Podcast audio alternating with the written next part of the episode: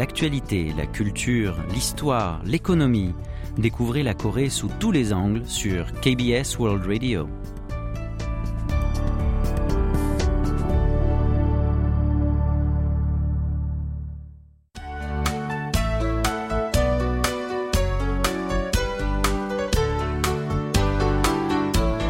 Séoul au jour le jour.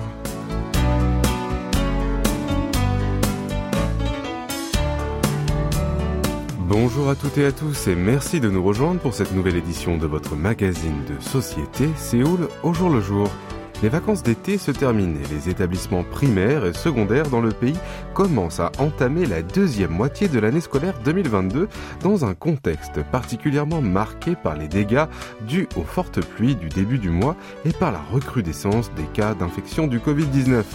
Juste pour rappel, en Corée du Sud, l'année scolaire débute en mars et prend fin en février de l'année suivante et elle est divisée en deux semestres.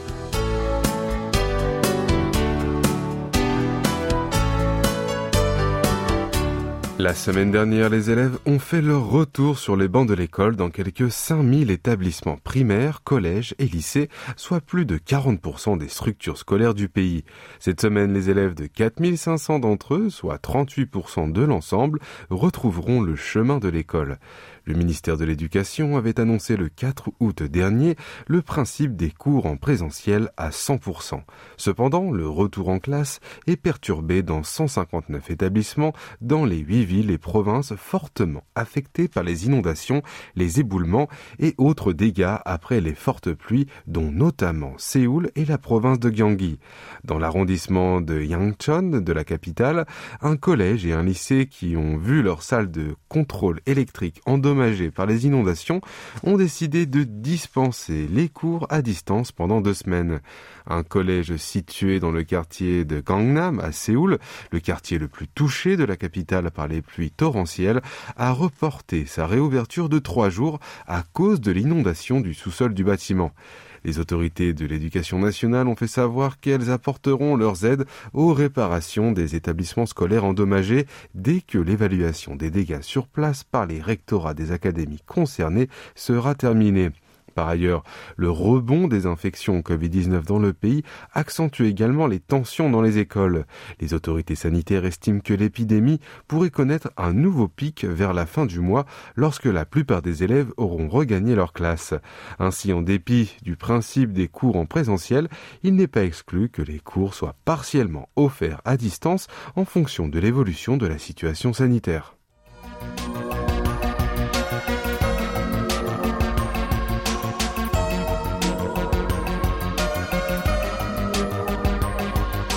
Le 17 août dernier, vers 2 heures de l'après-midi, huit chiens s'amusaient dans une piscine située sur l'aire de repos de Dokpyong à Icheon dans la province de Gyeonggi. Un caniche brun qui courait sur la pelouse est monté sur le plongeoir avant de sauter dans l'eau, suivi d'autres chiens de race Maltipou, un croisement entre le maltais et le caniche. D'autres canins jouaient dans l'eau avec des planches de surf en compagnie de leurs propriétaires. En effet, dans l'enceinte de l'aire de repos de Dokpyong se trouve un espace de jeu dédié aux chiens. Sur une superficie de 6600 mètres carrés, il y a une piscine, un terrain de jeu, un café et même un hôtel pour chiens. Le terrain de jeu qui occupe presque la moitié de la superficie est équipé de tunnels de jeu et également d'un point photo pour permettre aux propriétaires d'immortaliser ces moments de joie avec leurs animaux de compagnie. Kim Sangui, une femme de 58 ans qui circule souvent en voiture dans la région, amène régulièrement son chien sur ces terres pour qu'il puisse jouer avec ses congénères. Le nombre de ménages avec des chiens de compagnie en Corée du Sud est aujourd'hui de 2,4 millions soit 11% du total des foyers. Les Sud-Coréens sont de plus en plus nombreux à partir en vacances avec leur animal préféré et on assiste aussi à l'émergence des espaces et installations de jeux pour chiens sur les aires de repos sur les autoroutes. Actuellement, parmi les 205 aires de repos sur l'ensemble du territoire, 14 sont équipés de tels espaces. La moitié d'entre eux ont été construits après 2018. Seule l'aire de repos de Dokpyong fait payer aux utilisateurs son espace pour chiens. Le tarif d'entrée de la piscine est de 15 000 won, soit environ 11 euros pour les chiens de petite taille, et l'abonnement annuel est fixé à 250 000 won ou 186 euros. Sur l'aire de repos d'Osu, à Imshil, dans la province de Jonla du Nord, vous pouvez trouver une salle à manger, un terrain de jeu et aussi des salles de douche pour chiens. L'aire de repos de Jinju, dans la province de Gyeongsang du Sud, quant à elle, dispose de deux terrains de jeu séparés, l'un pour les chiens de petite et moyenne taille et l'autre pour ceux de grande taille. Si vous envisagez de prendre l'autoroute en compagnie de votre chien en Corée du Sud, renseignez-vous sur la localisation de ces aires avant de partir. Et pour notre première pause musicale, voici une chanson de Park Haggi, Yolomel Dinanon Palam ou Le vent d'été.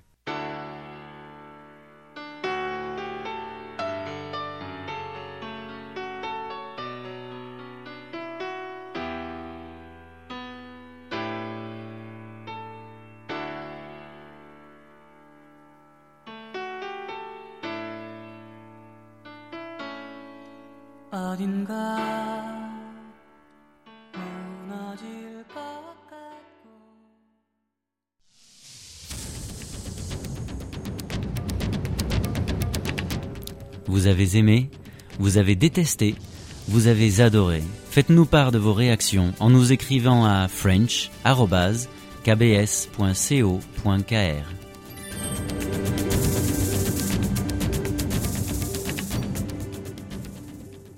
Bienvenue si vous venez de nous rejoindre, vous écoutez Solo jour le jour en compagnie de Franck Atlani ce lundi 22 août. Le bracelet électronique est un dispositif de surveillance de l'individu, installé à la cheville ou au poignet. Doté d'un système de localisation, il permet aux autorités compétentes de suivre avec précision les déplacements des personnes qui le portent et d'imposer le respect de l'interdiction de sortie du domicile selon des horaires préalablement fixés. En Corée du Sud, le port du bracelet électronique à la cheville a été introduit en 2008 comme moyen de surveillance des récidivistes potentiels et s'applique actuellement aux personnes ayant commis des crimes graves comme le meurtre, le viol, le cambriolage ou l'enlèvement de mineurs. Désormais, cette mesure sera étendue à ceux qui sont condamnés pour harcèlement. Le gouvernement sud-coréen mettra bientôt en œuvre une nouvelle loi en ce sens. Le ministère de la Justice a notifié mercredi une proposition d'amendement de la loi sur la surveillance électronique. Selon la nouvelle loi, le procureur peut demander au tribunal d'ordonner le port du bracelet électronique ou la probation s'il estime que l'individu ayant commis un acte d'harcèlement présente un risque de récidive. La durée de la surveillance électronique peut aller jusqu'à 10 ans. Concerne les délinquants qui sont condamnés avec sursis, qui sont libérés sous condition ou encore qui ont déjà purgé leur peine. C'est en octobre dernier que la loi sur la punition des actes de harcèlement est entrée en vigueur dans le pays. En vertu de cette loi, les harceleurs encourent jusqu'à 3 ans de prison et 30 millions de won, soit 22 000 euros d'amende. Les autorités constatent une augmentation continue des cas d'harcèlement. Entre novembre 2021 et mars 2022, leur nombre est passé de 270 à pas moins de 2360. Par ailleurs, à la fin de l'année dernière, le meurtre d'une femme trentenaire par son ex-petite amie qui l'a harcelée depuis cinq mois a provoqué une onde de choc dans la société sud-coréenne, d'autant plus que la victime était déjà placée sous protection policière et que l'auteur du crime avait l'interdiction d'approcher celle-ci. Le ministère de la Justice a expliqué le motif de l'amendement en question en soulignant que le harcèlement est hautement susceptible de dégénérer en crime violent et même en meurtre dans les cas extrêmes et que des mesures efficaces s'imposent donc pour prévenir la récidive et assurer une protection sans faille des victimes.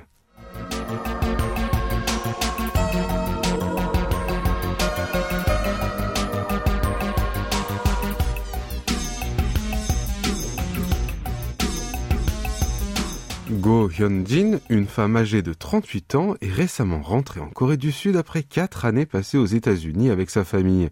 Ce qui l'a surprise le plus en retrouvant son pays natal, c'est la rapidité des services de livraison. Elle se fait régulièrement livrer via des plateformes de livraison express des plats typiques coréens qui lui manquaient terriblement quand elle était loin de son pays. Après quelques clics sur son smartphone, les commandes arrivent en moins de 30 minutes. Outre les produits alimentaires, elle achète aussi d'autres types de produits de la vie quotidienne comme des sacs étanches ou un maillot de bain via le site qui propose une livraison le jour même. Au cours des deux dernières décennies, les services de livraison se sont rapidement développés en Corée du Sud. En 2000, le nombre de livraisons effectuées durant l'année n'a été que de 2,4 par personne. Ce chiffre a été porté à 53,8 en 2019 avant d'atteindre 70,3 en 2021 sur fond de la pandémie de Covid-19. Surtout, de nombreuses plateformes misent aujourd'hui sur la rapidité en proposant des services de livraison le jour même, voire en 30 minutes. Parmi les adeptes du quick commerce, une femme au foyer de 56 ans du nom de Kim qui habite à Sangnam au sud-est de Séoul. Elle ne sait plus quand elle a fait ses courses dans un supermarché pour la dernière fois. Elle fait pratiquement tous ses achats via son appareil mobile. Au cours des sept derniers jours, elle a utilisé 12 fois les applications de livraison. Elle commande en ligne de la viande, des légumes et des fruits le soir, et le lendemain matin, elle trouve les colis devant la porte de sa maison. Les tissus et les détergents commandés le matin sont expédiés l'après-midi. Avec le développement du quick commerce, certains magasins existants se transforment en dark stores, c'est-à-dire des entrepôts logistiques de petite taille implantés en tissu urbain pour être plus près de la clientèle et ainsi pour livrer le plus rapidement possible. C'est par exemple le cas de la succursale de la chaîne d'hypermarché Lotte Mart à Kangbyeon, dans l'est de Séoul. En décembre 2020, elle a transformé la moitié de sa surface en espace de stockage, de conditionnement et d'expédition de commandes. Selon une étude, le volume du marché sud-coréen du quick commerce devrait atteindre cette année 2000 milliards de won, soit quasiment 1,5 milliard d'euros. Il devrait dépasser les 17 000 milliards de won, l'équivalent de 12,6 milliards d'euros en 2025. Et pour notre deuxième pause musicale, je vous propose d'écouter une chanson de Park Jong-hyun intitulée Sotoloji Mayo ou Ne vous précipitez pas.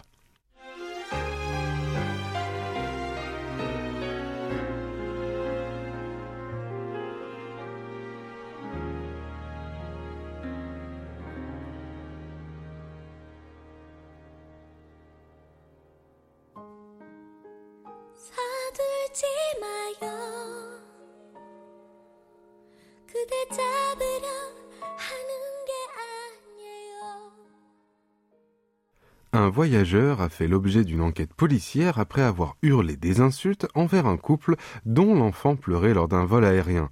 Le 14 août dernier, à 16h, à l'aéroport de Gimpo, à l'ouest de Séoul, un avion de la compagnie Air Busan a décollé pour rejoindre Jeju, l'île touristique au large de la côte sud du pays. Huit minutes après, à bord de cet avion, un homme âgé de 46 ans a commencé à proférer des insultes envers les parents d'un jeune enfant qui ne cessait de pleurer. Il a notamment crié à la mère de l'enfant C'est pour embêter les autres que tu as fait ton bébé? Qui t'a demandé de faire ça? Espèce de X, sale X. Mhm. La mère d'une trentaine d'années a tenté de le calmer en répétant Excusez-nous, monsieur. En vain. Il a fini par enlever son masque pour poursuivre ses injures. Les agents de bord ne sont pas parvenus à retenir l'homme enragé qui, debout, continue à tenir des propos insultants et à faire des gestes menaçants. Après une heure de vol, l'avion s'est posé sur la piste de l'aéroport de Jeju et l'homme a immédiatement été remis à la police. Cette scène a été révélée par une vidéo postée en ligne par un autre passager du vol. Dans un premier temps, les critiques à l'encontre de l'homme ont fusé sur les réseaux sociaux. Mais un peu plus tard, certains témoins se sont manifestés en prenant parti pour l'homme incriminé. Selon eux, les parents de l'enfant, qui paraissaient avoir au moins 7 ans, auraient fait preuve d'une irresponsabilité totale en ne faisant aucun effort pour apaiser leur progéniture agitée qui criait et donnait des coups de pied dans le siège devant lui. Pourtant, d'autres témoignages sont venus contredire ces propos en indiquant que l'enfant en bas âge était resté dans les bras de sa maman, qu'il n'y avait pas de siège devant la famille puisqu'elle était installée sur la première rangée et que l'homme avait même craché à la figure du père de l'enfant. Eh bien, pour éclaircir tout ça, selon la police, l'enfant en question était un bébé âgé d'un peu plus d'un an, et sa mère le tenait dans ses bras jusqu'à ce que son voisin ait commencé à l'insulter. Il s'est également avéré que le voyageur colérique avait bu de l'alcool avant de faire une scène dans l'avion et qu'il avait effectivement craché au visage du père du bambin. L'homme a finalement été inculpé pour infraction à la loi sur la sécurité du transport aérien. Cet incident a enflammé la toile dans le pays pendant quelques jours en donnant lieu à des échanges animés parmi les internautes qui partageaient leurs expériences personnelles en se posant la question de la tolérance vis-à-vis des comportements des autres usagers dans les transports publics.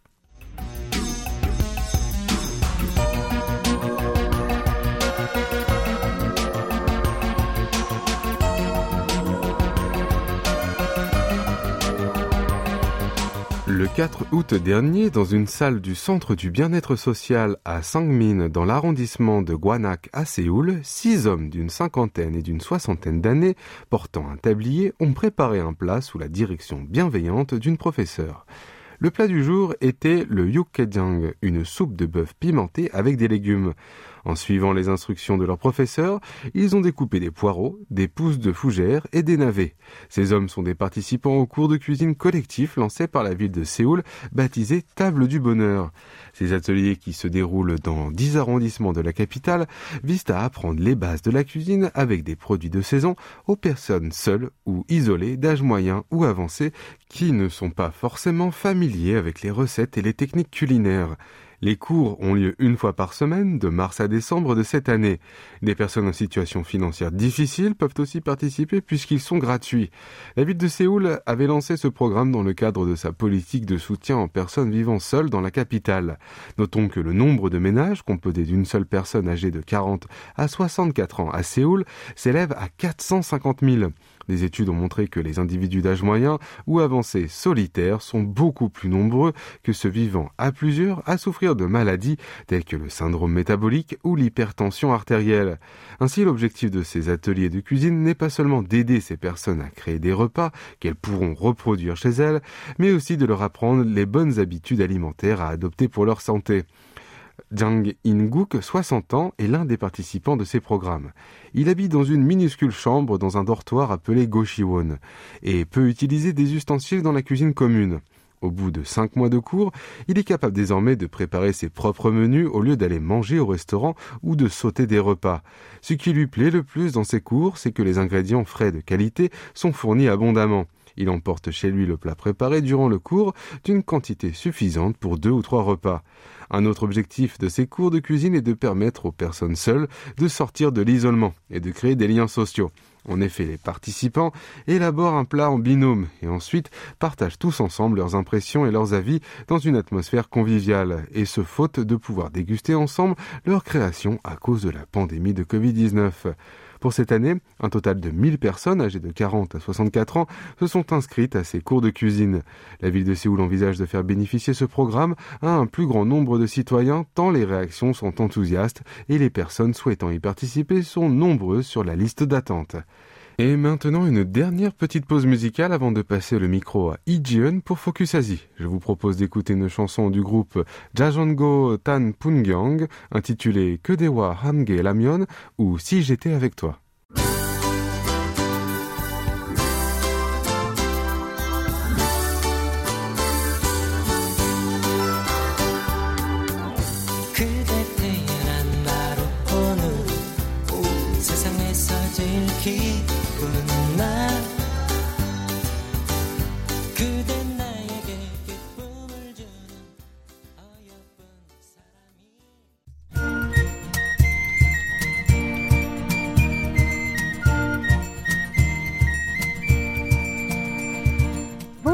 Bienvenue dans ce nouveau numéro de Focus Asie.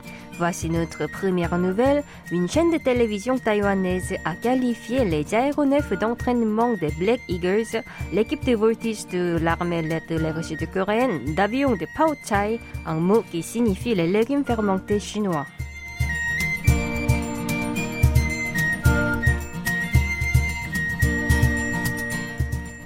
La TVBS a rapporté mardi dernier que Black Eagles a participé à un salon de l'aéronautique qui s'est tenu aux Philippines. En présentant le type d'appareil utilisé, le T-50 Golden Eagle, la chaîne a indiqué qu'il était connu chez les internautes sud-coréens comme avion de Pao Chai et a affiché ces termes en sous-titres. La chaîne prétend que ce dernier est l'origine du kimchi, mais traditionnel coréen.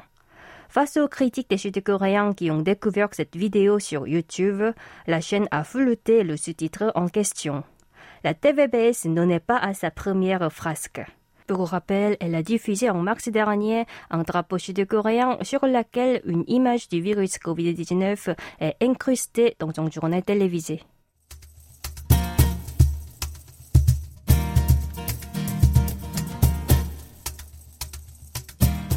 Nous nous dirigeons maintenant en Chine qui vient d'annoncer un arsenal de mesures pour lutter contre le déclin démographique. Les services gouvernementaux ont dévoilé la semaine dernière une vingtaine de dispositifs d'aide à la naissance qui couvrent plusieurs domaines dont l'impôt, l'éducation, le logement et l'emploi. L'accent a été mis sur la création d'un système permettant d'accoucher et d'élever les enfants en bonne santé. L'Empire du Milieu a autorisé les couples à avoir trois enfants l'année dernière, à savoir six ans après avoir abandonné la politique de l'enfant unique, et prévoit que sa population devrait reculer avant 2025 au plus tôt.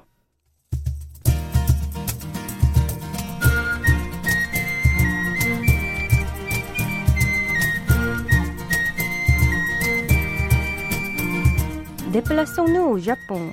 L'ancien haut responsable du comité d'organisation des Jeux olympiques d'été de Tokyo a été arrêté mercredi dernier pour des soupçons de corruption. Selon l'agence de presse Godo News, Haruyuki Takahashi est accusé d'avoir touché des pots de vin d'une valeur de 51 millions de yens, l'équivalent de 371 000 euros. Trois suspects qui l'auraient soudoyé ont été également mis en examen, notamment Hironori Aoki, l'ancien directeur du groupe d'habillement Aoki Holdings. Celui-ci aurait demandé à Takahashi de privilégier sa boîte pour le contrat de parrainage et de la fabrication des produits dérivés des JO. L'ancien responsable incriminé a nié les soupçons en affirmant que l'enveloppe en question était une rémunération de son cabinet de conseil qui a fourni un service à une société de gestion d'actifs d'Aoki. En revanche, le désormais ex-patron de l'entreprise a reconnu les faits.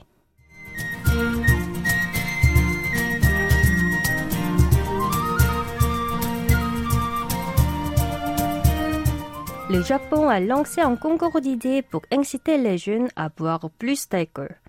D'après les journaux Gigi Press et The Guardian, cet événement appelé Sake Viva, organisé par le fisc japonais, propose aux citoyens de 20 à 39 ans de partager leurs idées brillantes sur les nouveaux produits alcooliques, les moyens de doper la consommation d'alcool à domicile, ainsi que leur vente sur le métavers. Dans l'archipel, l'industrie des boissons alcoolisées est en repli en raison du Covid-19 et de la décroissance démographique. En 2020, le volume d'alcool consommé par habitant a chuté à 75 litres contre 100 litres en 1995. Notamment, la consommation des bières a dégringolé de 20% en glissement annuel selon la marque Girin. Le déclin des ventes a porté un coup dur aux recettes fiscales du gouvernement. Les impôts perçus sur l'école en 2020 ont baissé de 110 milliards de yens ou 800 millions d'euros sur un an, un niveau jamais atteint depuis 31 ans.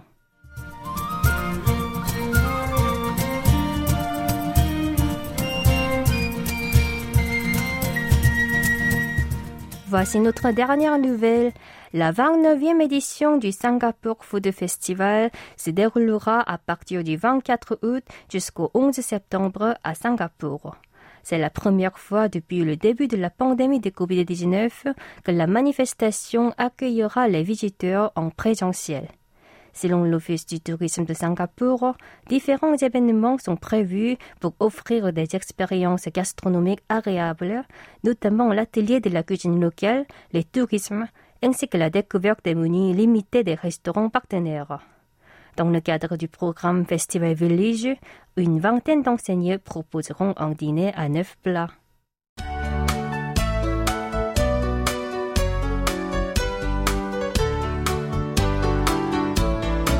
Voilà, ainsi s'achève votre Séoul au jour le jour. En espérant que cette édition vous a plu, rendez-vous du lundi au jeudi, même heure et même fréquence.